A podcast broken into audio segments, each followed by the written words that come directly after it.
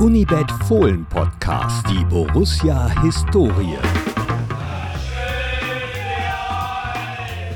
Weißweilers Meisterstück.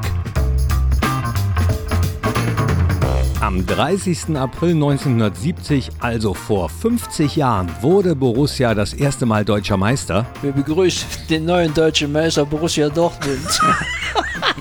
Äh, natürlich Borussia Mönchengladbach. Wir sprechen in diesem Podcast über solche Versprecher, außerdem über eine wilde Saison, über nächtliche Aktionen. Also wenn der Hennes das gewusst hätte, was sich da abspielt. Und darüber, warum der Top-Torjäger der ersten Meistersaison sauer auf Borussias damaligen Manager war. Es geht um Spiele unter irregulären Bedingungen und um das Geheimnis des Erfolges und welche Rolle ein Stock dabei gespielt hat bei Weißweilers Meisterstück. Viel Spaß! Und damit sind wir auch schon mittendrin in unserem historischen Fohlen-Podcast. 50 Jahre lang ist es her, gerade läuft die Ausstellung in der Fohlenwelt über Weißweilers Meisterstück, aber es ist natürlich das Meisterstück von noch viel, viel mehr Menschen, zum Beispiel dem Mann, der 19 Tore in dieser ersten Meistersaison geschossen hat. Er ist hier, ich freue mich sehr auf Herbert Laum. Hi Herbert. Hallo, ich begrüße alle. Cool, dass du da bist. Und was die Statistik betrifft, bin ich nicht so firm und auch was die gesamte Saison betrifft nicht. Deswegen freue ich mich sehr, dass ich einen Mann dabei habe, der schon viel über die Saison geschrieben hat, der Sachen zusammengetragen hat für die Ausstellung in der Fohlenwelt, für das begleitende Magazin, unser Kommunikationschef Markus Aretz. Hi. Hallo zusammen, ich freue mich auch sehr, dabei zu sein, wenn wir über die erste Meistersaison von Borussia sprechen und dass wir den Mann dabei haben, der damals ja der, der große Star war dieser Mannschaft, der Torjäger und auch in den Jahren vorher schon dabei war und uns vielleicht auch ein bisschen was dazu erzählt, wie das so vor der Saison war und äh, ob Borussia Favorit war und so weiter. Ja, und ich bin auch sehr gespannt, wie das nach der Saison war bei der Meisterschaftsfeier. Aber dazu kommen wir genau. später. wenn er es noch weiß. Oder wenn er es uns erzählt. Ich kann mich noch an einiges erinnern, ja. Das heißt noch nicht, dass du es uns erzählst. Mal gucken. ja, fangen wir doch vielleicht wirklich mal vor der Saison an. Markus, du sagst es, Hennes Weißweiler war ja sehr forsch. Er hat gesagt, wenn wir nicht jetzt Meister werden, wann dann? Wenn das stimmt, was im Magazin steht. Ja, das, das ist richtig. Und zwar ist es ja so gewesen, dass wir in den Jahren zuvor immer wieder Tore gemacht haben. Äh, und äh, nur die Abwehr hat immer gewackelt und wir hatten nicht so die richtigen Leute, die den Laden hinten zusammengehalten haben. Und da äh, musste einfach Abhilfe geschaffen werden. Dazu das Verteidigerpaar Vogts und Bleidig, sodass wir eine ganz tolle Abwehrkette hinten hatten und die schon die Voraussetzungen dafür brachten, dass wir vielleicht das große Ziel erreichen könnten das kann man sich ja heute gar nicht vorstellen, dass es damals so war, dass in der Bundesliga, die 1963 gegründet worden mhm. war, erst ohne Borussia, 65 ja. kam Borussia dazu, und es gab damals jedes Jahr einen anderen Meister. Ja. Es gab keine Wiederholung. Genau. Und vor der Saison 69-70, da gab es eben schon sechs deutsche Meister in der Bundesliga und es war gar nicht so klar wie heute, wer so der Riesenfavorit ist. Ich glaube, die Trainer bei einer Umfrage haben sie sich festgelegt, ja, entweder Bayern, die waren 69 Meister, die schaffen mhm. zum ersten Mal die Titelverteidigung. Ja.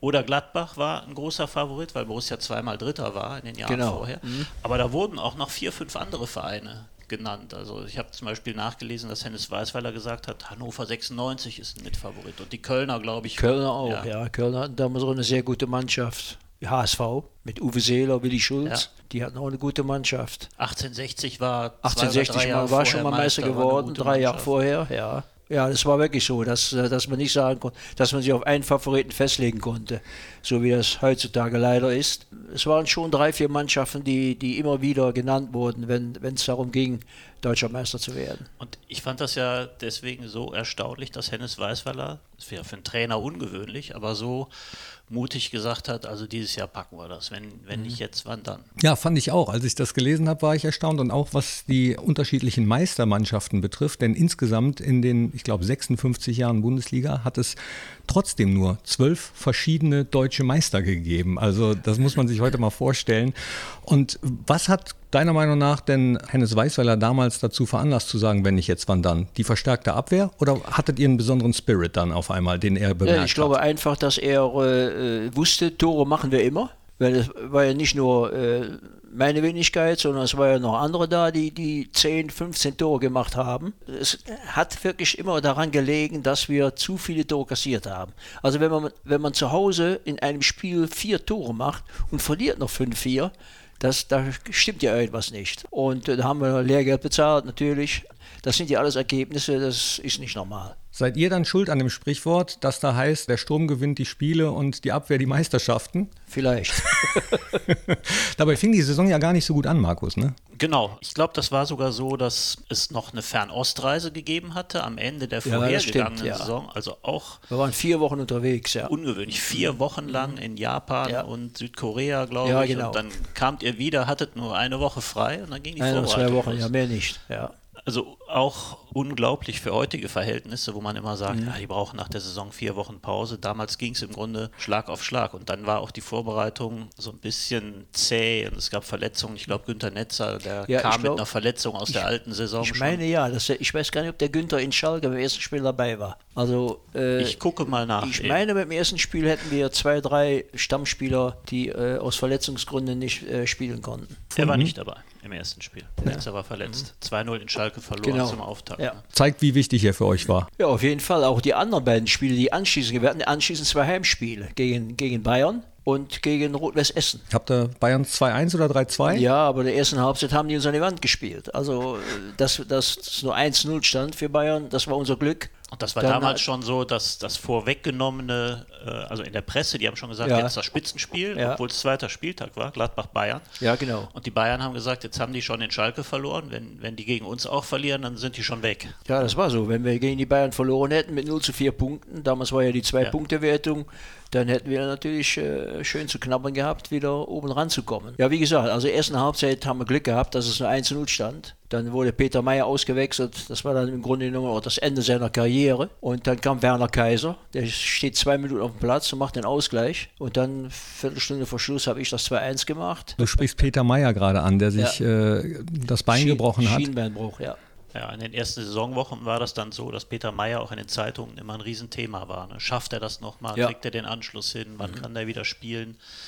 Und wie Herbert sagt, das war dann so der letzte Versuch in diesem Spiel Ja, gegen genau. Bayern. Und Ja. da hat er, glaube ich, selber auch gemerkt, das Ja. hat keinen Sinn mehr. Also ich glaube im Nachhinein, dass der Peter Meyer damals im Hinterkopf immer hatte, äh, hoffentlich geht das gut und man hatte so den Eindruck, der würde das Bein noch nachziehen und da hat der Weißweiler nach sich gesagt, das hätte keinen Zweck mehr und äh, dann hat er, wie gesagt, dann auch, äh, ausgewechselt und dann war es eigentlich das Karriereende.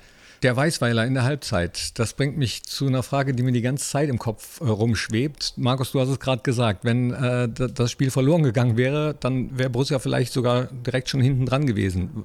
Weißt du noch, was Hennes Weißweiler damals in der Kabine gesagt hat bei dem Spiel? Oder ist ungefähr? Ich, ich meine, er hätte gesagt, also äh, zum Peter Meyer, äh, das hat keinen Zweck mehr. äh, Die spielen fast mit einem Mann mehr und die, äh, die Läufe, die du machst, die nützen uns nichts mehr. Ich muss jetzt äh, wechseln, sonst äh, kriegen wir hier die Hütte voll. Und dann, wie gesagt, dann kam der Wechsel Kaiser und Meyer. Wie hat Hennes Weißweiler so Sachen gesagt? War er Ja, ich glaube, also, da hat er schon äh, so ein bisschen Piano gemacht. Also Hennes konnte natürlich dann auch anders reden, wenn es denn äh, andere Spieler gewesen wären. Er weiß ja, dass er Peter Meyer auch viel zu verdanken hatte in dem Jahr zuvor. Und äh, dann hat er natürlich ein bisschen auch vorsichtig gemacht. Wie war er sonst in den Halbzeitansprachen und vor den Ja, Spielen? kam noch an, wie es stand.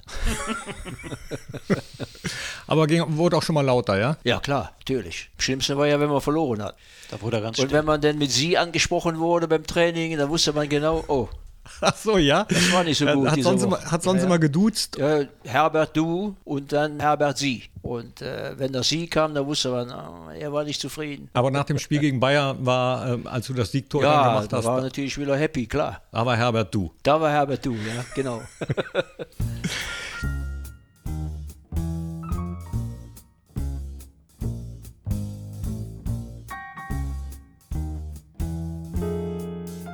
Wie seid ihr insgesamt in die Saison gegangen? Habt ihr diesen Enthusiasmus von Hennes Weißweiler sofort teilen können? Wusstet ihr, ja, der, der Alte hat recht? Ja, also wir waren schon optimistisch, weil, äh, wie gesagt, durch diese beiden Neueinkäufe, und da kam ja noch der Ulrich Lefebvre als, als äh, Außenstürmer dazu, da waren wir schon äh, äh, optimistisch, dass wir dieses Jahr vielleicht mal ganz oben angreifen könnten. Nur der Anfang, die, die ersten drei Spiele, die waren nicht so besonders gut. Aber wie gesagt, dann äh, kam das vierte Spiel schon in Frankfurt, wieder 2-1. Ja. Und da ging es dann doch Immer nur zwei bisschen, Tore. Ja, immer ein bisschen mehr nach oben. Wie, wurde noch zum Thema später. Wieso? Kommen wir vielleicht gleich drauf. Es gab dann danach, glaube ich, ein 1-1 gegen Kaiserslautern am fünften Spieltag. Ja. Und da herrschte so richtig miese Stimmung am Bökelberg. Also Pfiffe mhm. von den Zuschauern, die waren unzufrieden. Die Mannschaft wurde wirklich mit einem Pfeifkonzert in die Kabine verabschiedet. Muss man sich mal vorstellen, fünf Spiele gemacht, drei Siege, ja. ein Unentschieden, eine Niederlage. Aber die Leute waren richtig mies drauf. Ob das daran lag, das weiß, weil er vor der Saison gesagt hat, jetzt, jetzt spielen wir um die Meisterschaft mit, jetzt oder nie.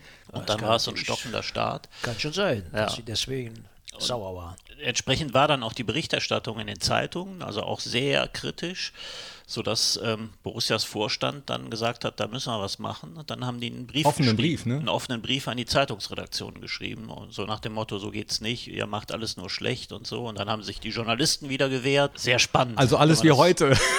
ja, ja, ja. ja, nein, also natürlich nicht genau wie heute, aber es gab damals schon eine Asienreise. Das vergisst man ja heute, ne? Wenn, wenn wir äh, letzte Saison nach China gereist sind, dann ist das auch ein großes Thema und man vergisst, dass es äh, diese Asienreise gibt, auf die ich ja nochmal zu sprechen kommen wollte. Denn eine Frage wollte ich noch loswerden. Über diese Reise ist viel zu lesen in dem Buch von Helmut Grassoff, Meine launische Diva. Und wenn man dieses Buch liest, hat man das Gefühl, dass die Reisen nach Südamerika und auch nach Asien damals, sagen wir mal so, dass, dass man da sich auch ab und zu, zumindest im Vorstand, gerne eingenehmigt hat. Habt ihr das auch so empfunden oder gesehen, mitbekommen? Äh. Also, was der Vorstand gemacht sagen. hat, weiß ich nicht, aber äh, wir haben, äh, wir, wir äh, in Asien, da war der, war der Hennis äh, war natürlich heiß drauf, gerade in Japan, dass wir da gut spielten, dass wir äh, äh da äh, gute Leistungen zeigen. Und da konnten wir es eigentlich so viel auch nicht erlauben. Okay, das hat er schon sportlich auch weiter da, ernst genommen. Der war, wir haben ja kein Spiel verloren auf der Reise. Wir haben viermal gegen die japanische Nationalmannschaft gespielt. Einmal vor 60.000 oder 70.000 Zuschauern in Tokio. Da haben wir 1 gewonnen. Und äh, die anderen Spieler, ein Spiel haben wir 2-2 gemacht und die anderen haben alle gewonnen. Da war das alles okay. Ne? Aber hier äh, Schludern, das ging nicht. Der wollte unbedingt, dass wir die Spiele gewinnen, haben auch dann noch in Südkorea, haben wir auch 3-1 gewonnen gegen die Nationalmannschaft. Und zum Abschluss haben wir noch in Hongkong gespielt. Da haben wir auch noch ein Riesenspiel gemacht. Also obwohl sie alle fast platt waren, haben wir die auch noch auseinandergenommen. Ich glaube 5-1 oder sowas. Und immer die Nationalmannschaft. ja, genau. Nicht irgendwelche ja. Vereinsclubs. Nee, nee. Was war ihm denn da wichtig? Der äh, persönliche sportliche Ehrgeiz oder das Wirken von Borussia auch ja, nach außen? Ja, er hatte damals schon einen sehr guten Kontakt zum äh, Nino Mia. Das war der, der Chef hier in Düsseldorf bei äh, Mitsubishi. Mitsubishi, ja. Und äh, der Hennes wollte, wollte da kein Spiel verlieren. Der hat schon aufgepasst. Aber er hat auch dafür gesorgt, dass ihr ein bisschen was gesehen habt von Land und Leuten. Ja, also es gibt haben, diese Fotos aus ja, Hiroshima, ja, ja. wo ihr auch da also das war, das war schon so im Nachhinein, das war schon eine tolle Reise überhaupt. Mhm. Nur halt vier Wochen, das war ein bisschen lange. Ja, und dann kein Urlaub danach oder nur ganz ja, kurz. Kaum. Naja, aber ja. hat ja nicht gescheitert. Ihr seid ja Meister geworden danach. Könnte man den heutigen Spielern ja auch mal War ein bisschen gebraucht, aber bis wir, die, wir äh, so richtig ins Rollen kamen. Aber äh, die vier Wochen Asienreise war schon doch kräftezehrend. Nee, aber das sollte nur der kurze Ausflug sein, weil es doch gewisse äh, Parallelen zu heute gibt, die viele Jüngere auch gar nicht mehr wissen. Zum Beispiel, du sagst es gerade, dass es ein bisschen Unmut gab, als es nicht sofort lief. Also äh, vor, vor ein, zwei Saisons erinnere ich mich, da haben wir auch tabellenmäßig sehr gut gestanden, aber wenn es zum Beispiel mal Rückpässe gäbe, da hat es auch ein bisschen rumort im Borussia Park. Wie habt ihr das auf dem Spielfeld empfunden, als direkt nach fünf Spielen, von denen ihr drei gewonnen habt, gepfiffen wurde? Ja, wir waren eigentlich auch enttäuscht vom Publikum, aber äh, damals war das halt so. Ich meine, heute hört man ja kaum noch ein Pfeifkonzert im eigenen Stadion. Das Gott sei Dank. So gut, ja, ja, ich finde das auch gut für die Spieler. Denn äh, leistungsfördernd ist es bestimmt nicht, wenn von draußen äh, reingepfiffen oder reingebrüllt wird. Und äh, das war bestimmt nicht angenehm.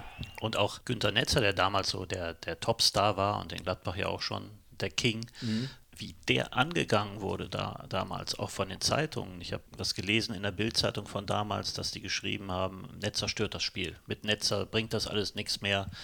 Der ja. wurde dermaßen hart aufs Korn genommen. Das war schon. Also der Start, der war, war nicht so einfach im ja. ersten Meisterjahr. Was war der Grund für den Turnaround, dass ihr doch noch die Kurve bekommen habt? Ich glaube, im sechsten oder siebten Spiel haben wir, glaube ich, eine Serie hingelegt. Ja, es gab, das haben wir vorhin schon erwähnt, als ich so spaßig gesagt habe, immer nur zwei Tore. An den ersten acht Spieltagen habt ihr nie mehr als zwei Tore ja. geschossen. Da wurde auch dann schon gegrummelt und dann kam am neunten Spieltag ein 4-1 gegen MSV Duisburg. Und das, Ja. hat, das war irgendwie so, da ist der Knoten geplatzt, glaube ich. Ne? Auch mit zwei Toren von dir. Mhm, n- nimmt, der, nimmt der Herbert so. Mhm. Ja, äh, wo müssen die 19 herkommen? Naja, ich meine, 19 Tore äh, in der Bundesliga muss man ja erstmal Ja, schießen. Jahr später wird 20 gemacht. Steigerung. noch, Du noch, hast ja in den Jahren vorher immer zweistellig schon getroffen, Ja. glaube ich. Ne? Ja. Bis aufs erste Bundesliga-Jahr. Wie wart ihr denn vorne aufgeteilt, Saison 69, 70? Also es gab den Horst Köppel, den Ulrich Lefebvre, den Herbert Laumen, Und den äh, Hacke Wimmer. Haki Wimmer. Wie habt ihr euch Hacke hat rechts außen gespielt Mhm. im Meisterjahr. Hacke Wimmer, also Wimmer rechts außen und dann äh, Köppel, Lefebvre. Und Mittelfeld war äh, Netzer Dietrich Lauben. Und wer hat vorne im Zentrum gespielt? Horst Köppel, Und Lefebvre links. ja.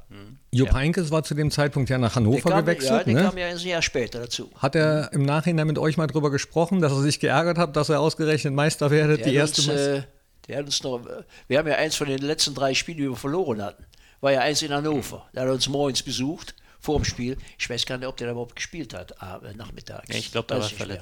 War verletzt, ne? Ja, aber da stand schon fest, dass er wieder zurückkommen würde. Klar, wenn ich weggehe und die Mannschaft wird Meister, bin ich natürlich sauer. Aber der war ja schon zwei Jahre weg. Ja, aber habt ihr drüber gesprochen? Ja, ich habe mal so aus Flachsee gesagt, ja Jupp, siehst du, jetzt verpasst du das eigentlich, was wir alle werden wollen, Meisterschaft und du bist nicht dabei. Kaum, kaum bist du Da Welt. war irgendwie ein Auswahlspiel. Da trafen wir uns. Da war er eingeladen, wir von Borussia auch mit einigen Spielern. Und da kam es so zu dem Gespräch. Naja, ich meine, er hat ja auch noch einige mit uns ge gemeinsam Ja, gefeiert. Ne? Äh, äh, auch noch große Erfolge gehabt. Ja. Auf jeden Fall.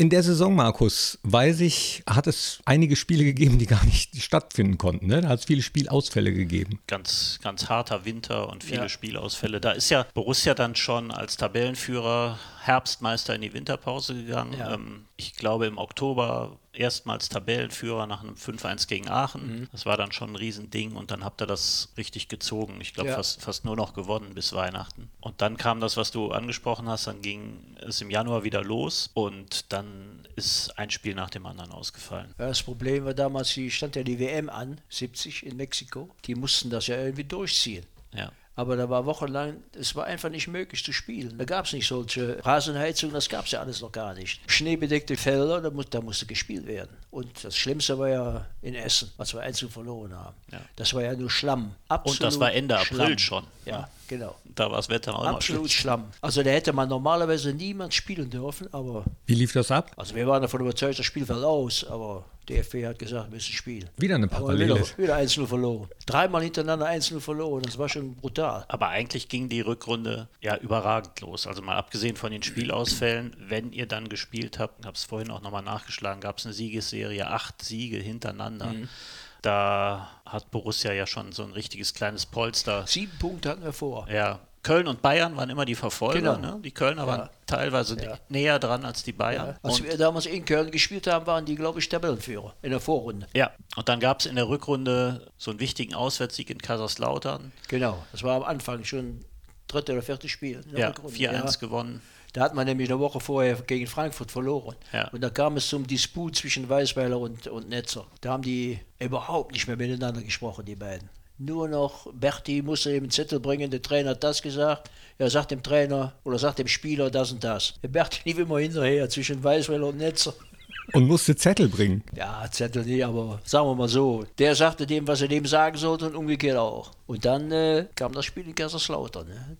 Da war hat er für- lange das Spiel seines Lebens gemacht. Das war für Günther Netzer sowieso eine schwere Zeit. Da hatte er nämlich auch richtig Ärger, nicht nur mit Weißweiler, sondern auch mit Helmut Schön, mit dem Bundestrainer. ja.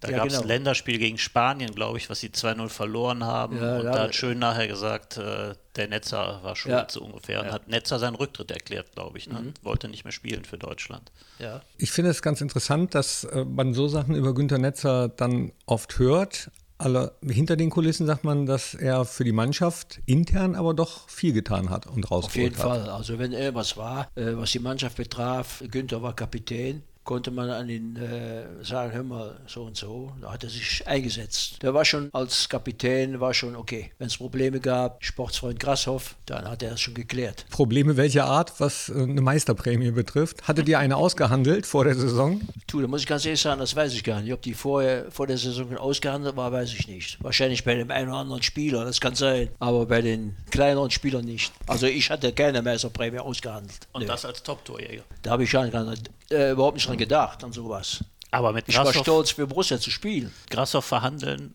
muss aber auch kein Spaß gewesen sein. Nee, also ich muss ganz ehrlich sagen, also dieses Thema Grassoff habe ich mich eben noch geärgert da unten im, im, im Studio. Warum? Ah, ich weiß nicht, was er dazu bewogen hat. Es gab ja damals, nach der ersten Meisterschaft gab es ja diese Münze, diese Goldmünzen von der Stadtsparkasse mit den Konterfeis von den Spielern. Mhm. Haben wir alleine bekommen. Ein Jahr später gab es das nochmal. Nur ich habe keine bekommen. Als einziger? Als einzigster, weil ich nach Bremen ging.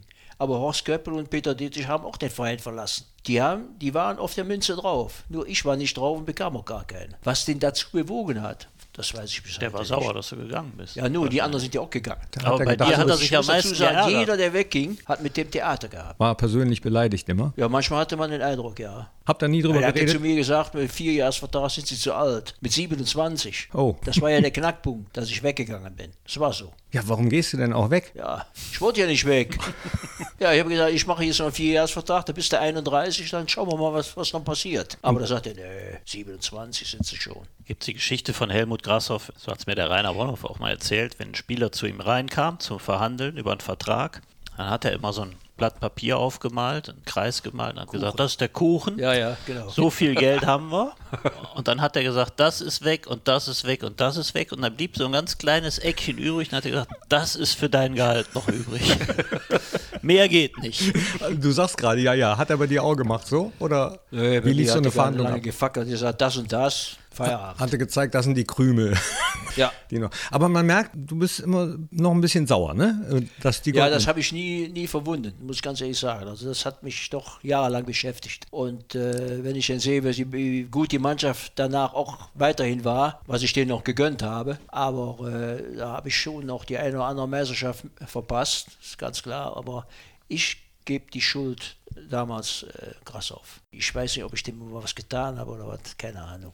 Also Grashoff und. Ich fand das so schlimm, richtig schlimm. Weil du gern bei Borussia Mönchengladbach ja, geblieben wärst. Natürlich. Was wolltest du sagen? Grashoff und Bayer waren halt bekannt dafür, dass sie wirklich als ganz, ganz konservative Geschäftsmänner mit den Finanzen dieses Clubs umgegangen sind. Und dieses, was man heute noch so sagt von Helmut Grashoff, mit den, diesen Spruch mit dem Einkommen, Auskommen, mhm. das hatte der total verinnerlicht. Der hatte, der ist ja, der kam aus Hamburg, ähm, ja. nach Gladbach in den 50er Jahren, hat so eine Textilfirma hier aufgezogen. Mhm. Ähm, und das da eben selber auch so von der Pike gelernt und als er bei Borussia dann eingestiegen ist als Geschäftsführer und Vorstandsmitglied, hat er das ähm, knallhart genauso durchgezogen. Und in der Bundesliga gab es ja damals auch schon viele Vereine, da wurde mit dem Geld nicht ganz so seriös Richtig, umgegangen. Ja, ne? ja, da gab es auch den einen oder anderen Skandal, aber mhm. das war eben bei Borussia unter Bayer und Grashoff gar nicht so. Die haben kein kein Pfennig zu viel ausgegeben. Und da haben die Spieler, glaube ich, hart dran zu knapsen gehabt, wenn man das mal aus heutiger Sicht sieht, wie erfolgreich diese Mannschaft war. Und die Gehälter, glaube ich, die, da konnte man nicht mithalten mit anderen Vereinen in Deutschland. Vielleicht der ein oder andere Spieler noch, aber Günther Netzer hat nicht für 1200 D-Mark äh, äh Meinst du nicht? Fußball gespielt. Das waren, das waren damals so die Summen. Der Jupp, der Jupp auch nicht und ja. der, der, der Bernd Rupp auch nicht. Wir haben in der Fohlen, die anderen, die aus dem eigenen Verein waren. Ja, okay, die beiden waren auch im eigenen ja. Verein. In der Fohlenwelt, anlässlich dieser Meisterschaft, ist ja auch ein alter Vertrag zu sehen. Ne? Da, da, stehen die 1200 ja, ja, D-Mark. Das war damals, glaube ich, so Standard. Für die meisten. Ja, eigentlich für alle. ja, aber vielleicht so ein bisschen wie, wie in der Kreisliga. Nee, ich meine, natürlich, damals mehr. war das 1970 oder als wir aufgestiegen sind da war das 65 war das natürlich schon ganz gut. Damals gab es noch keine Spielerberater, die das nee. ausgehandelt haben. Das habt ihr selbst gemacht. Nee, ich habe nie einen gehabt. War vielleicht ein Fehler.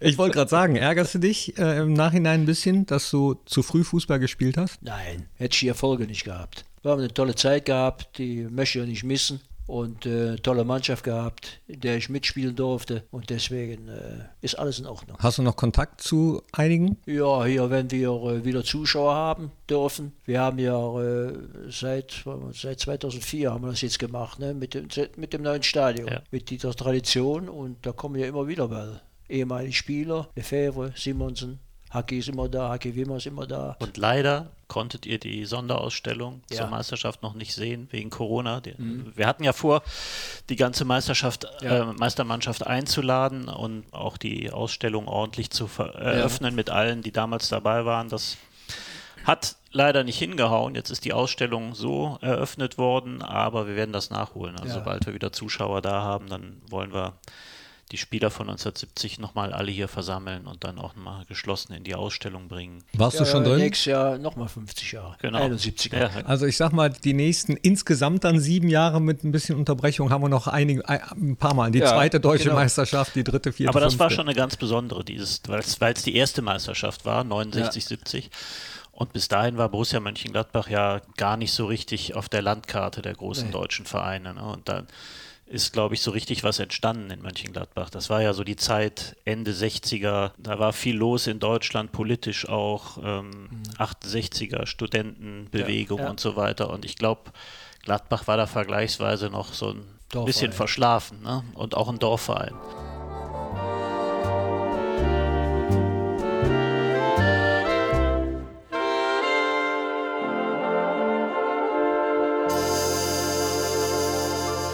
Da gab es nämlich auch die schöne Geschichte im Januar 1970 haben Grashoff und Bayer gesagt, Mensch, Wahnsinn, jetzt sind wir Tabellenführer in der Bundesliga. Aber irgendwie kriegt das hier in der Stadt keiner mit. Ne? äh, wir müssen mal was für unsere gesellschaftliche Bedeutung machen. Und dann wurde der Ball ohne Ball nämlich ja, erfunden. Leider, ja. Dann haben die ähm, Ende Januar 1970, glaube ich, war das, hat Borussia in der Kaiser-Friedrich-Halle mhm. den Ball ohne Ball veranstaltet. Also so, ein, so eine große Gala-Veranstaltung und da wurden dann die wichtigsten Menschen aus der Stadt eingeladen und ja. die Mannschaft war da. Aber tolles, aber tolle Veranstaltung damals. Und es gab viel Ärger, weil sich viele Leute beschwert haben, dass sie nicht eingeladen worden waren. Aha. Zum Beispiel die Karnevalisten großen Karnevalsvereine waren nicht eingeladen. Die sind dann einfach gekommen und standen vor der Kaiser Friedrichhalle und wollten rein. Oder, oder die Chefredakteurin der Rheinischen Post damals war nicht auf der Gästeliste und das gab einen riesen Ärger. Wie gesagt, Grashoff hatte die Idee, man muss Borussia so ein bisschen gesellschaftliche Bedeutung äh, auch, auch verleihen und wir machen mal was. Und es gab aber eher Ärger bei dieser Veranstaltung. Aber du sagst, das war eine tolle Veranstaltung. Ja, tolles Programm. Max Greger hat gespielt. Stimmt, Max Greger, genau. Dann Rudi Carell hat, äh, war Confrancais. Ja. ja, war toll. Und dann die Les Humphreys Singers waren, glaube ich, auch ja, da. Also es war für Mönchengladbach ein Riesending. Ja,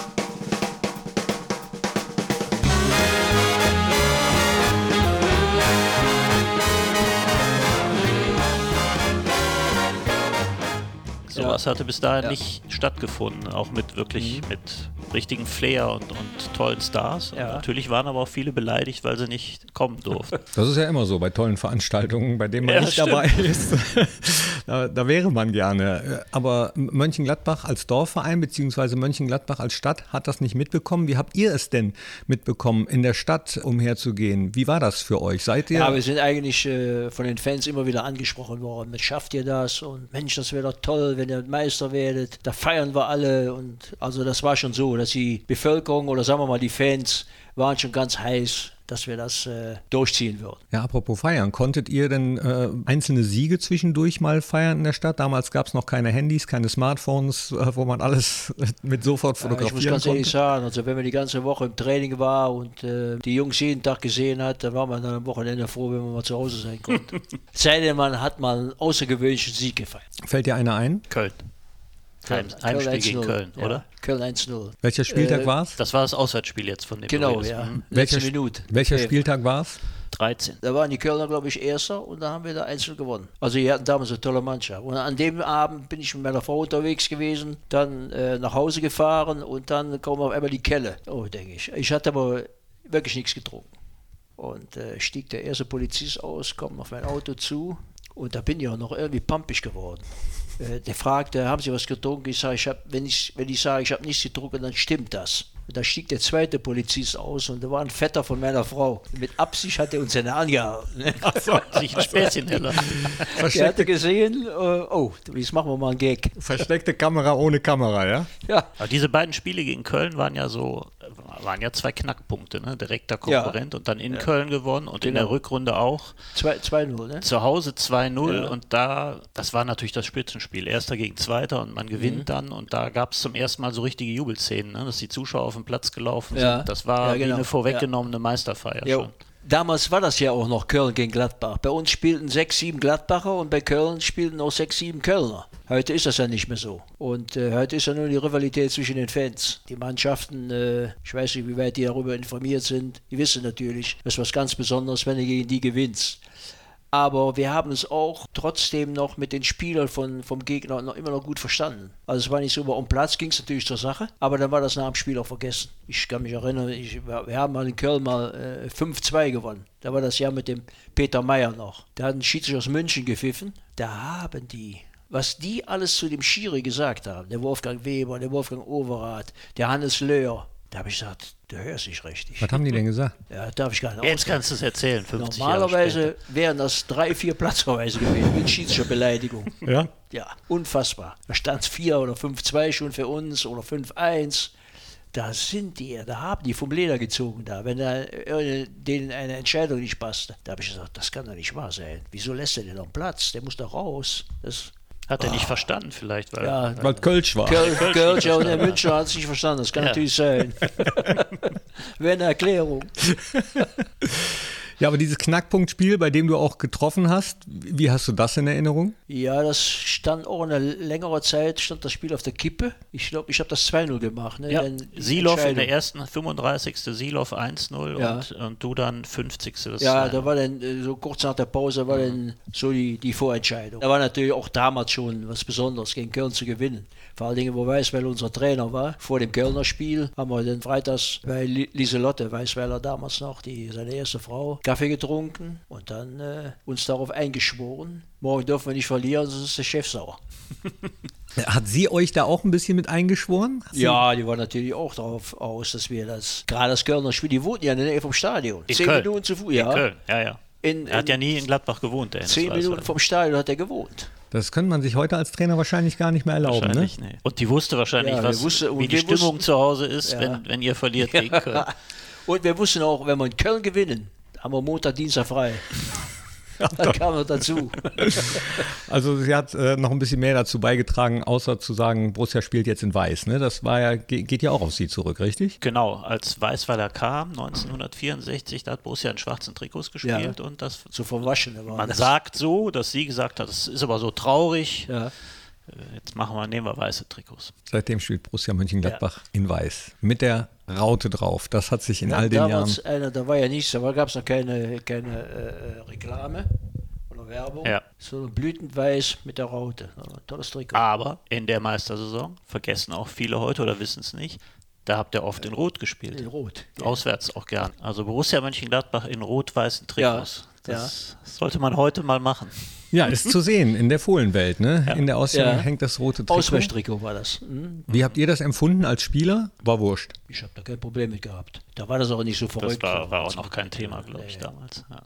Nach diesem Sieg gegen Köln, dann war der Vorsprung so groß, da, wie gesagt, haben alle schon die Meisterschaft so ein bisschen gefeiert Ja. und ihr brauchtet, glaube ich, nur noch einen Sieg. Ne? Und dann kamen diese drei Ja. 0 zu 1 Niederlagen. Dreimal hintereinander. Das Ja, kam- genau. Es waren ja alles drei Auswärtsspiele, ne? alle drei. Die kamen hintereinander Ja. durch die Ausfälle vorher. Genau. Gegen Bayern München wäre ja normalerweise das zweite Spiel in der Rückrunde gewesen. Ja. Ja, dann haben wir drei, Minuten- dreimal 1-0 verloren. Ja, aber Und, was war äh, da los? Habt, habt ihr die Spannung verloren oder wart ihr irritiert? Wart ihr euch zu Nee, sicher? wir hatten einfach, die Platzverhältnisse waren nicht so besonders gut und äh, vor vor allen Dingen das Spiel in, in, in Essen, wo wir eben schon von gesprochen haben, das kam den Essen natürlich entgegen. Ne? Kampf und drauf und wir wollten natürlich Fußball spielen, das war auf dem Platz nicht möglich und ja, das, das Glück war, dass an dem Abend, wo wir 1-0 in Essen verloren haben, verloren die Bayern auch in Bremen. Dadurch hatten wir dann drei Punkte vor von den letzten beiden Spielen, wussten jetzt zu Hause gegen HSV, dann wären wir dort. Dieses Spiel in Essen, wenn man sich da heute Fotos von anguckt, es ist wirklich unglaublich, dass ja. auf diesem Platz Fußball ja. gespielt wurde. Ne? Ja. Und äh, auch eine witzige Geschichte, ein Punkt damals hätte Borussia ja schon viel weiter geholfen und dann hat aber klar. Willi Lippens, der, der Star der Essener Mannschaft, am Schluss das 1-0 gemacht und da gab es ein, ein bisschen Ärger mit ihm. Ne? Er hat sich schon fast entschuldigt, dass er ein Tor machte. Bei dir? Nee, mit Berti. Die waren gute Freunde, ne? Ja, ja. Was hat er gesagt? Hätte ein bisschen besser aufpassen müssen oder sowas. er war ein Schlitzohr auch, ne? Ja, Willi Lippens war schon. Ja, da hat der Berti immer schlaflose Nächte gehabt, wenn er gegen ihn spielen musste. Der hat ja Haken geschlagen, das war nicht normal. Ich weiß nicht, ob die Geschichte stimmt. Er hat sie selbst mal erzählt in einer Fernsehsendung, dass er einem Knoten die Beine gespielt hat, dass der auf dem Boden lag. Ich weiß nicht, ob es einer von Borussia war. Äh, und äh, er wäre dann stehen geblieben und hätte nochmal auf ihn runtergeguckt und gesagt, du kannst ja gar nichts. War das gegen uns? Nee, das wüsste ich nicht. Das hätte Berti Vogts, glaube ich, nicht auf sich sitzen lassen. nee. Berti Vogts war auch in diesem Jahr der stärkste Spieler in der Hintermannschaft. Höchste athletische Gewandtheit verbindet sich bei ihm mit großer Härte. In der Schule von Hennes Weißweiler hat er auch den Blick für das Spiel gewonnen. Berti Fuchs ist einer der besten Verteidiger Europas und einer der fairsten. Wie war so das Verhältnis untereinander unter euch, wenn du jetzt eben gesagt hast, nee, war eine tolle Mannschaft. Waren das wirklich elf Freunde? sagen wir mal so, auf dem Platz hat jeder für den anderen da gestanden. Aber es gab natürlich auch mal Differenzen. Äh, wenn, wenn Günther seine Launen hatte und äh, wir hatten montags Training und dann hat er gesagt, nee, ich, ich komme nicht oder Sauna oder irgend sowas. Ich habe eine Autogrammstunde und gab den einen gewissen Betrag für die Mannschaftskasse. Hat man auch gedacht, muss ja nicht unbedingt sein. Und das waren so die kleineren Differenzen, haben wir schon mal gehabt, klar. Aber auf dem Platz eigentlich nicht mehr. Aber das gehört wahrscheinlich ja, auch dazu, dass so ein bisschen Reibung da ist. Ne? Ja. ich glaube, was diese Mannschaft so ausgezeichnet. Also es ist nichts Außergewöhnliches passiert, wo man sagen konnte, um Gottes Willen. Aber ihr hattet eine unglaubliche Gier, erfolgreich ja. zu sein. Ne? Das war vielleicht auch so ein Geheimnis mhm. für die Meisterschaft. Also jedes Spiel gewinnen Das war wollen. für uns, äh, also als wir dann merkten, oben, wir stehen oben und haben die große Chance, das Ziel zu erreichen, da hat sich jeder reinge kniet. Ja, aber nach diesen drei Niederlagen, habt ihr euch dann zusammengesetzt oder wie habt ihr das dann gemanagt? Ja, man hat sich schon Gedanken gemacht. Ja, vor allem nach dem Essener Spiel hat ja keiner, keiner im anderen Vorwurf gemacht, weil das, das war ja kein Fußballspiel, was wir da äh, bestreiten mussten. Dann kam halt, äh, da wussten wir genau, jetzt die Bayern haben auch verloren, jetzt kommt die Entscheidung. Ist alles gut gegangen. Habe ich noch schnell geheiratet vorher. Ja, auch eine Wahnsinnsgeschichte. Drei Tage vorher. Samstag, ich habe es gelesen. Erzähl. Donnerstagsspiel gegen Hamburger SV. Ja, am Montag heiratet Heide Blauen. Mal eben. So als Vorbereitung. Gute Vorbereitung offensichtlich. Ja, da war Was die Mannschaft natürlich eingeladen. Ja, ich habe mit Hennes Theater gehabt. Ich wollte, das sollte ja gar nicht an dem Tag stattfinden. Das sollte ja schon, eigentlich wäre ja an dem Samstag das Spiel gegen HSV gewesen. Vorher? Ja, klar. Mhm. Und dann kamen natürlich die Ausfälle. Oh Gott, so, jetzt geht es aber nicht mehr an dem, an dem äh, 10 Uhr stand Rudi Schlott auf. Meine Herren, alle ab. Trainingslager. Und ich musste am anderen Tag um 11 Uhr im Trainingslager sein. Du durfst noch heiraten. Ja, ja, du ließt nicht vermeiden. Und die Mannschaft war dabei? War jemand? Bei der Hocht also bei der Feierabend. Bei der Feierabend. Ja. Ah, gefeiert habt ihr auch noch? Ja klar. Montag. Montag, hatte noch drei Tage Zeit. Ach so, ja, hat, hat ja auch nicht geschadet offenbar, ne? Nee. Also war für, dich, alles. war für dich eine große Woche dann, oder? Ja. Wie habt ihr euch dann vorbereitet auf dieses Spiel? Wir waren dann am Dienstagmittag, äh, ab Dienstag waren wir im Trainingslager in Süchteln. Das ist Vorbereitung ganz normal. Legendär, ne? Dieses Parkhotel in ja. Süchteln, ja. in dem ihr damals ja. immer wart.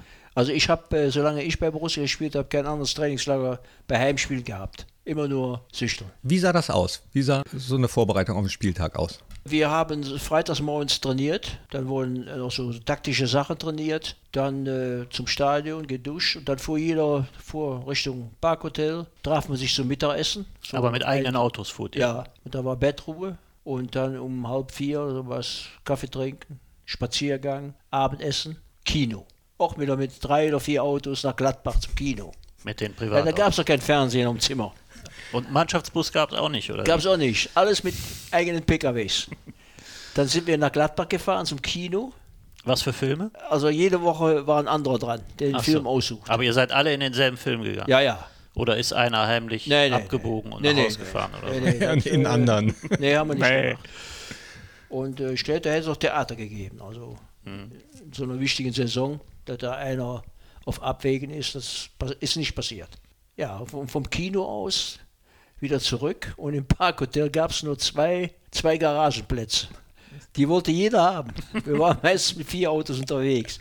Da gab es ein leichtes Autorennen zwischen äh, auf der Kaltenkirchener Straße Richtung Süchteln. Das wundert mich heute, dass da nie was passiert ist. Also wenn der Hennis das gewusst hätte, was sich da abspielt, der hätte uns nicht mehr fahren lassen. Wer war der Schnellste?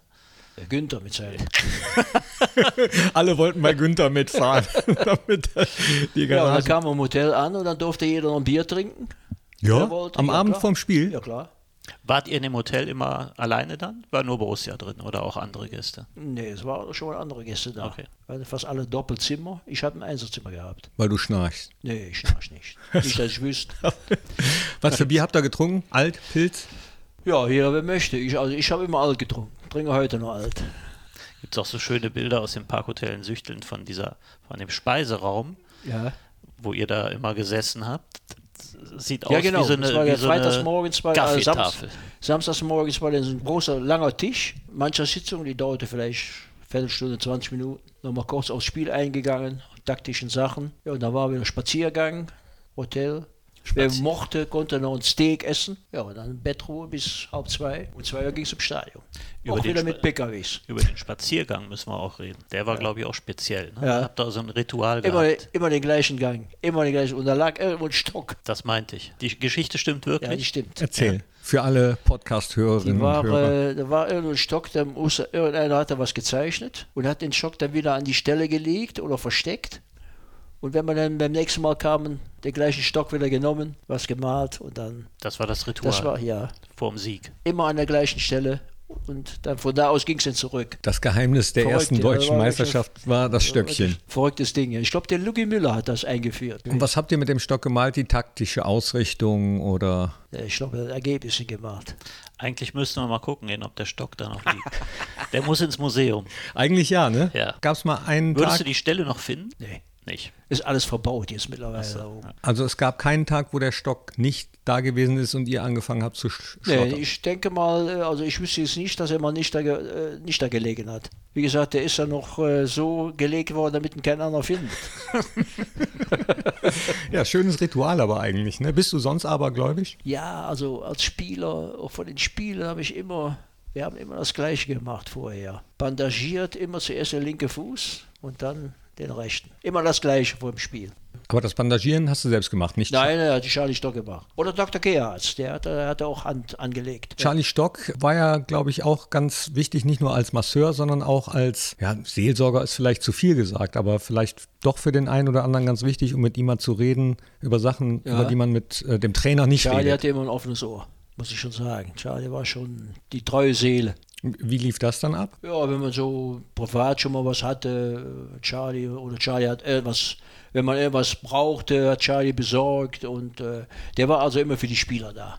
War vielleicht ganz gut, dass er nicht aus dem Fußball kam, ne? Er Ja, ist ja, ab- hat überhaupt abge- keine Ahnung gehabt. er ist ja abgeworben. Nee, hat, Charlie also, hatte gesagt, er könnt mir alles erzählen, nur nicht zum Fußball. war, war vielleicht ganz gut, oder? Ja, klar, natürlich. Wenn der sich auch noch eingemischt hätte, dann wäre nicht gut gewesen.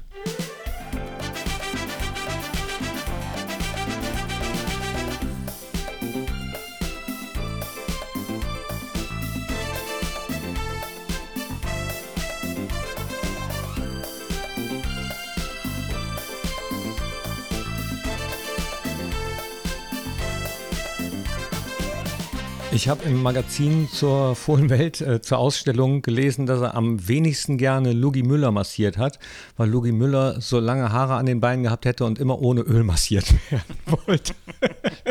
Sowas steht da drin. Ja, das, sowas, da stehen noch ganz andere Sachen drin, aber äh, über alle werden wir jetzt nicht sprechen. Die, die könnt ihr teilweise auch noch selber lesen, die ihr jetzt gerade den Fohlen-Podcast hört. Ihr habt gerade von der Vorbereitung auf das Spiel gegen den HSV Ja. gehört, mit, mit der Hochzeit noch vorher. Und Ja. dieses Spiel gegen den HSV war ja auch nochmal ein ganz besonderes. Endstand 4-3 nach 4 zu 0 Führung. Da ging einem aber sowohl als Ja, Fan also als ich- ich Spieler noch ein bisschen die Düse, oder? Hat man mir ein Tor gestohlen in dem Spiel. Das wäre es 5-1 gewesen.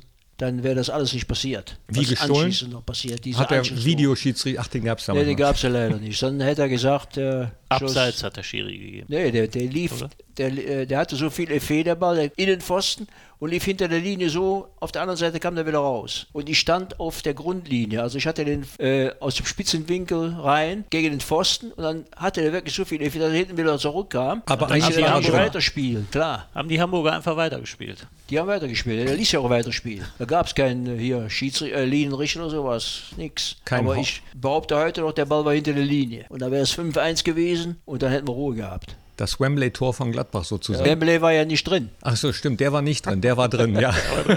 du hast recht. Ja, 4 zu 3. Ging dir die Düse auf den Platz, als es 4 Ja, als 3 es 4-3 fiel, sind wir schon ein bisschen äh, nachdenklich geworden. Denn man war ja schon äh, Haben ja alle schon gefeiert praktisch am. Ziel. Ja. Das 4-1 hast du nicht ernst genommen. Kosmetik. 4-2, naja, wir kriegen, kriegen wir schon hin. Aber als das 4-3 fiel, fünf Minuten vor Schluss, da, da ging die Düse.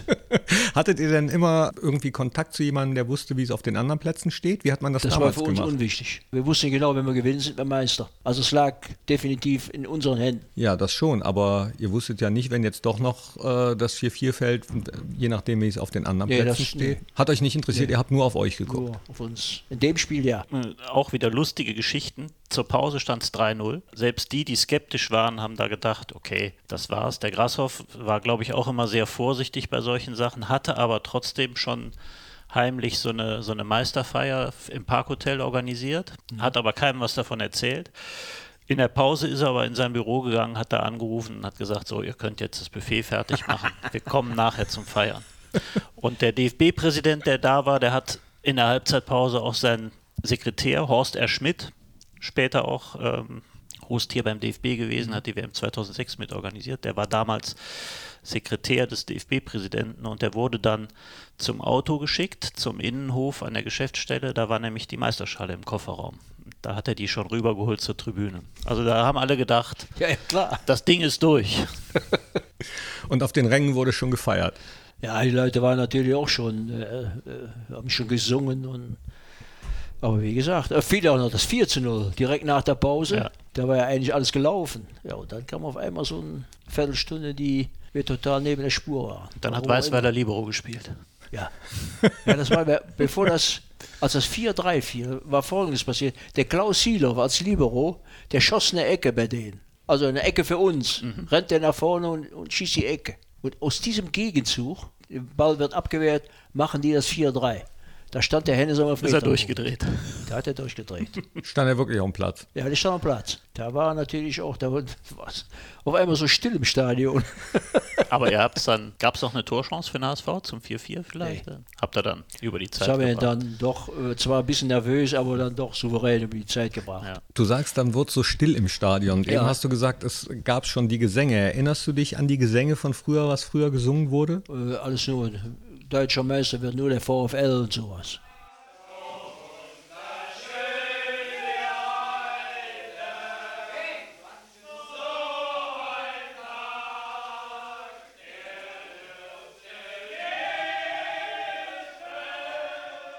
Gab es einen Lieblingsfangesang oder Lieblingsschlachtruf, der dir in Erinnerung geblieben ist? He Netzer, Heinkes Rupp, holen den Europacup. Der, Raro, Netzer, Vogts und Co. Ja, sowas, ja, das genau. Auch. Schön. Ja, das Oh, gab's. aus, aus, dieser Zeit. Wirklich traumhaft. So, dann äh, Abpfiff 4-3, ihr seid Meister. Ja, Erinner dich zurück. wir konnten uns kaum, äh, der Platz war ja, ratz, ja ratzfatz, war der mit Fans, die liefen auf dem Platz, wir kamen ja kaum noch durch. Und diese Meisterehrung, die in, auf der Tribüne, die war, äh, ja, da hatte der Gößmann, er, ne? Gößmann. Wir begrüßen den neuen deutschen Meister Borussia Dortmund. Hat der damals gesagt. äh, Wenn man sich die Fotos anguckt von euch Spielern, so nach dem Schlusspfiff, da Ja, war nichts von, von nee, da war das waren alle nur K.O. und ja, so und geschockt, dass sie noch geschafft, so nah ne? rangekommen Ja. Das war wirklich so. Ohne Kabine noch. Das hat lange gedauert, bis wir das endgültig feiern konnten. Ab wann war der Zeitpunkt, wo ihr realisiert habt, wir sind das erste Mal mit Borussia Mönchengladbach deutscher Meister? Als die Glocken geläutet haben in Eigen. Ja? Ja, das war natürlich, äh, das war ein Ereignis für uns, als erste Mannschaft in Mönchengladbach deutscher Meister zu werden oder als Spieler. Vor allen Dingen ich von der Jugend an dabei. Das war schon äh, ja, emotional. Wie habt ihr den weiteren Abend verbracht nach dem 4 zu 3? Ja, nachher war ja Bankett. Dann haben wir noch Theater gehabt mit dem DFB. Warum? Die Frauen durften nicht mit in den, in den großen Saal, wo geehrt wurde.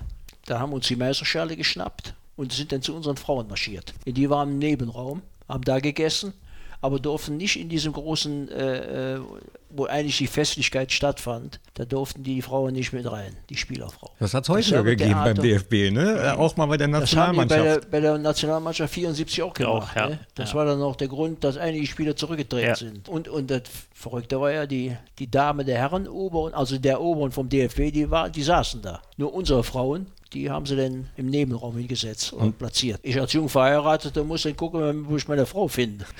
Aber die große Feier in der Stadt, die gab es dann erst äh, nach die dem, gab's nach dem, nach dem Spiel in Oberhausen. Ja, das ist richtig. Montags. Montags, ja. ja. War ein bisschen improvisiert, habe ich gelesen und äh, Ja, wir gesehen. sind an dem, ja, überhaupt nach dem, nach dem HSV-Spiel dann und nach der Feier haben wir uns ja verabschiedet und haben uns am Sonntagmittag erst getroffen. Nicht mehr trainiert, nichts. und sind dann äh, mit dem Bus nach Oberhausen zum Spiel gefahren. Da haben wir nochmal 4-3 gewonnen. Zweimal 4-3. Ja. In der Woche habt ihr gar nicht trainiert? Ja, das, war, das Spiel war ja HSV, ja Donnerstag, war ja nur Freitag, Samstag noch. Und an dem Sonntag war das Spiel. Ja, aber auch kein Abschlusstraining 5 nee, gegen 2 oder sonst nee. irgendwas. Hennes hat nur zu uns gesagt, wir sehen uns am Sonntag. Zum Treffpunkt. Ja. Habt ihr Alkohol getrunken? Habt ihr gefeiert, auch mit Sekt? Und schon, ja. ja war Kabine nicht. haben wir schon Sekt gehabt. Also so, äh, wir haben uns schon was gegönnt. ja, hattet ihr auch verdient, würde ich mal sagen. Ja, ne? Nehme ich aber an. So, dann das Oberhausen-Spiel noch ja. und dann kam diese etwas größere Party für das verschlafene Mönchengladbach. Ja, die Stadtrundfahrt mit den PKWs. BMW war das. Ne? BMW Cabrios. Ja, ja, genau. Aber da war richtig viel Volk auf den Beinen. Ne? Ja, aber nicht so viel wie ein Jahr später. Ein Jahr später war größer. Denn das war ja ein Montag. Ja. Ne? Ja. Also als wir losfuhren, da stand kaum einer an der Straße. Da haben wir noch gedacht, warum ja, fahren wir denn Ihr wart ja auch da irgendwo ja, auf der Krefelder Straße. Auf der Krefelder Straße. Ja, genau. Losging, ja. Ja. Was war das? Nee, naja, also Richtung Rathaus oben, da war schon einiges los. Am Alten Markt trafen sie sich dann alle. Wie habt ihr euch gefühlt? Wie deutsche Meister.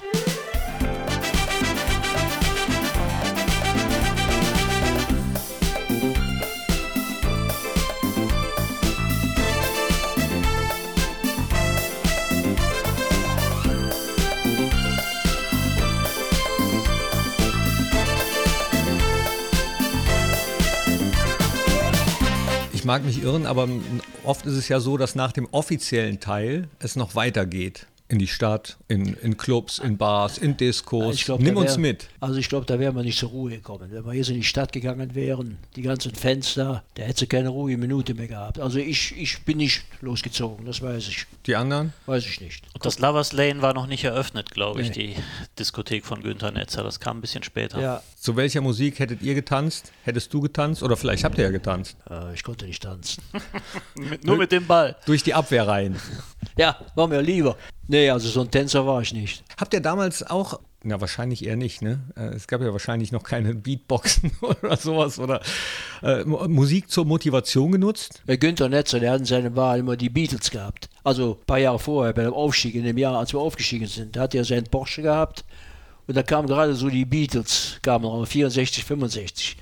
So, wenn man heute schon mal an, an der Ampel steht und dann geht, dumm, dumm, dumm. wenn es so geht, dann hat der Günther hat dann die Beatles laufen gehabt, aber auch Stimmung. Wie seid ihr dann auseinandergegangen? Nach der Party, dann gesagt bis. Ja, dann ein, zwei Tage später sind dann alle in Urlaub. Es gab ja nie WM 70 dann in Mexiko. 70, nee, ich war leider nicht dabei. Wir haben den Anzug noch weggenommen und dann konnte ich zu Hause bleiben. Der beste Torjäger des neuen deutschen Meisters wird nee. nicht nominiert nee. für die Weltmeisterschaft. Nein, obwohl ich den Anzug schon hatte. Wie war das? Ja, du, du, du wirst einige Wochen vorher werden die Spieler eingekleidet, die zum Kader gehören. Und äh, ich war, ich glaube, die Nummer 24. 22 20 durften mit, zwei wurden aussortiert. Meines Wissens nach war das der Lorenz Hoch, der spielte damals bei Hertha BSC und ja, und ich durfte auch zu Hause bleiben. Ich war sehr enttäuscht, muss ich sagen. Ja, kann ich mir vorstellen. Meister geworden, 19 Tore gemacht. Günter Netzer war auch nicht dabei, glaube ich, nee. wegen der Verletzung. Wer, wer, war von Borussia dabei? Der Klaus Silov, Peter Dietrich. Peter Dietrich auch. Und der Berti. Du warst schon in der Ausstellung. Was ist dir da am einprägsamsten im Gedächtnis geblieben? Also, dass äh, wirklich alles sehr, sehr toll gemacht worden ist da unten. Also es lohnt sich da schon hinzugehen. Am nettesten fand ich da diese eine Ecke mit dem alten Fernseher. Das Wohnzimmer auf der Eikener Ja, Straße. genau. Das ist sensationell. Also das muss man gesehen haben. So richtig, wie es früher gewesen ist.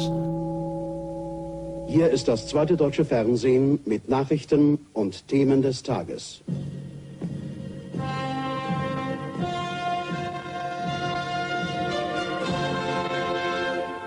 Guten Abend, meine Damen und Herren. Hier zunächst die Übersicht. Durch einen 4 zu 3 Sieg gegen den Hamburger SV wurde Borussia Mönchengladbach am Donnerstagabend deutscher Fußballmeister 1970. Man fühlt sich zurückversetzt, ne? Ja. Äh, Ja. Wirklich und kann das Ganze greifen. Also kann ich auch wirklich nur jedem empfehlen, dort reinzugehen. Die Ausstellung ist geöffnet. Man sieht, wie eben schon angesprochen, Verträge. Man sieht äh, die Porzellanfohlen, die auch im Magazin zu sehen sind. Die sollten eigentlich zuerst gar nicht ausgestellt werden, Markus. Hat mir Elmar Kreuz, unser äh, Chef der Da Musik. weiß ich nichts. Ja, hat er gesagt, na, machen wir nicht. Und jetzt stehen die da und sehen doch äh, Toll, das war das äh, Meistergeschenk von der Stadt Mönchengladbach an Borussia. Zwei aufsteigende Fohlen aus Porzellan. Was war euer Geschenk? Du hast ja gesagt, eine Meisterprämie gab es nicht oder hattet ihr nicht ausgehandelt? Gab es trotzdem was? Ja klar, gab es Meister Prämie, aber wir hatten sie vorher nicht ausgehandelt. Weißt du noch, was es gab? 10.000 Mark. Für die Mannschaft oder für jeden? Nee, gab es schon für jeden. Was hast du gemacht damit? Wir haben zuerst mal Steuern von bezahlt. Nee, damals auch Da schon. war aber die Hälfte schon wieder weg. Ja. Aber sehr vorbildlich. Ja, wie gesagt, war frisch verheiratet, haben wir schönen Urlaub gemacht. Anschließend. Nach Budva sind wir damals gefahren, geflogen. Da traf ich noch drei oder vier andere Bundesligaspieler. Das war verrückt. Einen von Hannover, einen von 60 München und einen von Bremen. Die haben dir gratuliert. Kamen Nix. sofort Glückwünsche aus der Bundesliga? Ja, ich denke, das ist normal. Ne? Die Vereine, dass sie direkt. Also die ersten waren wohl die Bayern. Die haben ein Telegramm geschickt. Aber auch ein bisschen zu früh, vor Spielende schon. Die haben sich auch von der, von der hohen Führung verleiten lassen und haben ein Glückwunsch-Telegramm an, an Borussia Mönchengladbach geschickt. Echt? Bisschen zu früh. Aha. Wo- Wollten sie zu schnell machen, auf jeden Fall. Wollten Aber die Ersten sein. Markus, du hast es eben gesagt, Borussia war noch nicht niemand, aber noch nicht so eine große Nummer im deutschen Fußball und auch noch kein Traditionsverein. Das vergisst man ja heutzutage auch, ne? Ja, Borussia hatte ja 1960 den DFB-Pokal gewonnen, Ja. aber der hatte damals noch nicht so den Stellenwert heute, äh, die Bedeutung wie heute. Und klar, Borussia war in den 50er Jahren ja auch immer in der Oberliga, also in der Mhm. obersten Spielklasse, aber eher so ein Mittelfeldverein mit Richtung Tabellenende. Ja, es war, es war eine Zeit lang so eine äh, Fahrstuhlmannschaft. Ja. Aufgestiegen, abgestiegen, zu gut für die zweite Liga und zu schwach für die Oberliga. Hat sich ja dann auch darin gezeigt, als der DFB die Bundesliga eingeführt hat 1963, da war Borussia Mönchengladbach nicht dabei und es war auch nicht knapp oder so, da durfte man sich eigentlich nicht drüber wundern, da war klar, dass Die man zu brauchen den sich gar nicht zu 16 bewerben. Nichts- Die, ja, hatten genau. eine, die hatten einfach keine Chance. ja. So, gehen wir mal die einzelnen Spieler kurz so ein bisschen durch, die Meistermannschaft Position zu. Position vielleicht. Ja. Torwart? Wie halt so Torhüter sind. Wenn ein sehr guter Torwart, aber mit einigen Macken. Der stand immer so im Tor, was, was, was den auch immer dazu bewogen hat. Ihr seht es jetzt nicht, äh, Herbert bewegt seine beiden Zeigefinger synchron Wir haben, wir haben nachher so parallel links nachgeäfft, nach rechts. Wie? dass er wirklich so machte immer. Ob Ja. der dann irgendwie Maß genommen hat oder Der wollte Ich weiß es nicht. verschieben andeuten oder so. Ja, ja Berti war natürlich unser, wie, wie sagt man so schön, unser Rasenmäher. Berti Vogt mit, war ja mit Drang nach vorne. herausragend. Man muss sich mal vorstellen, der ist 65 zu Borussia gekommen, also im Aufstiegsjahr, hat sofort, da war er 18, hat das Mhm. Ja. erste Bundesligaspiel, da hat Ja. er in der Startelf gestanden und dann hat er durchgespielt, jahrelang. Also bis zur Meisterschaft 70 Mhm. Ja. hat er in jeder Saison jedes Spiel gemacht. Unglaublich. Ja. Hartwig Bleidig auf der anderen Seite war natürlich auch schnell, zäh. Dann die beiden in, in, in der Mitte, Silov, Müller. Die Garanten dafür, dass wir dann endlich mal eine Abwehr auch mal zu Null spielen konnten. Ja, Mittelfeld Peter Dietrich in der Defensive, Günther Netzer als, Spielmacher und dann meine Wenigkeit im Vordermittelfeld und äh, Hacke Wimmer also als Außen dribbelstark. Horst Köppel auch immer unterwegs, nur unterwegs. Und auf der linken Seite Ulrich Lefebvre auch schnell auf der linken Seite und auch torgefährlich. Also wir hatten schon eine gute Truppe zusammen. Zwei, drei, die vielleicht auch erwähnt werden sollten, auch wenn sie zur Stammmannschaft nicht gehörten. Ich finde ja diese, diese Rolle von Werner Kaiser Ja. interessant. Den kennt ja kein Mensch mehr heute. Ja, Hat immerhin äh, zehn Spiele gemacht. zehn Spiele, vier Tore, auch ja, wichtige ja. Tore am Anfang. Der machte Aber am Anfang, als er kam, machte er, äh, der hat gegen die, gegen die Bayern, wo Ja. wir eben von sprachen, machen. Dann eine Woche später in Frankfurt hat er eins gemacht. Und ich glaube gegen Rot-Weiß Essen, drittes Spiel. Und dann in Frankfurt. Also der macht in jedem Spiel ein Tor. Aber er hatte keine Chance, sich durchzusetzen nee. in der Mannschaft. Nee. Weil ihr zu gut wart. Wahrscheinlich. Dann ein anderer junger Spieler, damals schon dabei, Winnie Schäfer, hat auch über 20 Spiele ja. gemacht oft eingewechselt worden, eingewechselt worden. Also wenn der Günther mal nicht gespielt hatte, dann war der eigentlich äh, der Erste, der ihn äh, ersetzt hat. Genau, das hat er mal erzählt. Er sollte auch schon ein bisschen schon als Backup für Günther Netzer eingesetzt werden, obwohl er eine ganz andere Spielweise hatte. Ja. Aber war als junger Kerl schon dabei. Auch wichtig ja. wahrscheinlich. Ja klar, ja, vor allen Dingen Tolle Mannschaft. Die Rothaare sind ja. die giftigen. Hat der Hennes aber gesagt, das ist der Fuß, den brauchen wir. Das ist eine Fuß, den brauchen wir. Ja. Und Torhüter haben giftig. eine Macke und links außen haben ja eigentlich auch, sagt man, ne? Ja, aber der, Erik, der, äh, der Ulrich war, hat aber keine Macke. War kein typischer Linksaußen. Nee. Auch ein interessanter Spieler, Neuzugang aus Dänemark und hat dann auch sehr schnell sich da reingefunden in diese Supermannschaften und viele Tore geschossen. Wen oder was darf man aus deiner Sicht äh, nicht vergessen, wenn man über diese erste Meisterschaft von Borussia spricht? Was man nicht vergessen darf. Rudi Schlott, spielte der eigentlich eine große Rolle, Co-Trainer von Weißweiler? Ja, im, im, Großen und Ganzen hat er das Training immer geleitet. Ne? Mhm. Natürlich war der Hennes im Hintergrund und der Rudi Schlott war eigentlich auch einer der, äh, ja, so ein kleiner Schleifer. Und wenn es das zu viel wurde, haben wir den Hennes informiert. Und dann hat er dann ein bisschen gedämpft, also der, war der Günther natürlich. Ne? Dem da zu viel wurde. Dem war schnell zu viel. Da hat der Trainer, was ist denn mit dem? Und da wurde ein bisschen langsamer trainiert. Es stimmt die Geschichte, dass, dass Hennes Weißweiler auch gerne im Winter schon mal mit kurzen Hosen auf den Platz kam? Ja, das Schlimme war nur, wenn wir Abschlussspiel gemacht haben und der Hennes stand noch vorübergehend in der Mannschaft, die verliert. Da wurde so lange gespielt, bis sie gewonnen hat. Da haben die anderen dann gedacht, komm, lass uns noch ein Tor machen. Da war Schluss. Damit wir endlich Feierabend haben. er hat aber auch gesagt, dass das Training von ihm und Rudi Schlott dann, also wer da nicht fit wird, ist selbst schuld. Also es ja. muss schon richtig hart Vor der Saison haben wir natürlich richtig geackert. Also im Trainingslager in Karlsruhe dreimal am Tag trainiert. Da bin ich auch manchmal die Treppe rückwärts runtergegangen, weil ich Muskelkater hatte. Aber da habt ihr die Grundlage gelegt für, ja, für die ja, Saison. Klar. Aber auch da ist keiner ausgebüxt. Jetzt könntest du es erzählen. Doch einer ist mal ausgebüxt, der Klaus Siloff. Da hat er Pech gehabt, als er morgens nach Hause kam. Da hat er, da ist ein, ich weiß nicht, ob das der Ronny Schlott war oder was. Der wollte durchs Fenster wieder rein und da hat er den gesehen. Irgendwie, hat, irgendwie haben sie ihn erwischt. Aber der, klar, Stuttgart ist ja auch nicht weit von Karlsruhe. Ich weiß ja nicht, ob der da äh, Freunde getroffen hat oder was ja. er gemacht hat. Ne, das weiß ich nicht. Auf jeden Fall, der Klaus ist erwischt worden. Ah. Durfte aber bleiben. Ja, klar. Also wir hatten schon eine gute Truppe zusammen. Vielen, vielen Dank an euch beide. Gerne. Die erste deutsche Meisterschaft vom Borussia Mönchengladbach. 50 Jahre ist es her und äh, wir könnten eigentlich immer noch feiern, ne? jetzt wo wir darüber gesprochen haben. Wir feiern auch noch. Also wir müssen das wirklich hinkriegen im Herbst, dass wir die Mannschaft noch einladen, die Spieler von das damals, schön, dass sie ja. alle nochmal zusammenkommt und mhm. dann, dann feiern wir nochmal nach die 50 ja. Jahre Meisterschaft und schauen uns zusammen die Ausstellung an. Das machen wir. Dankeschön, Herbert. Gerne. Herbert Laum, 19 Tore in der Meistersaison. Und Dankeschön, Markus, Markus Aretz. Gerne, tschüss. Gerne wurde bei Borussia auch Folgendes gesungen.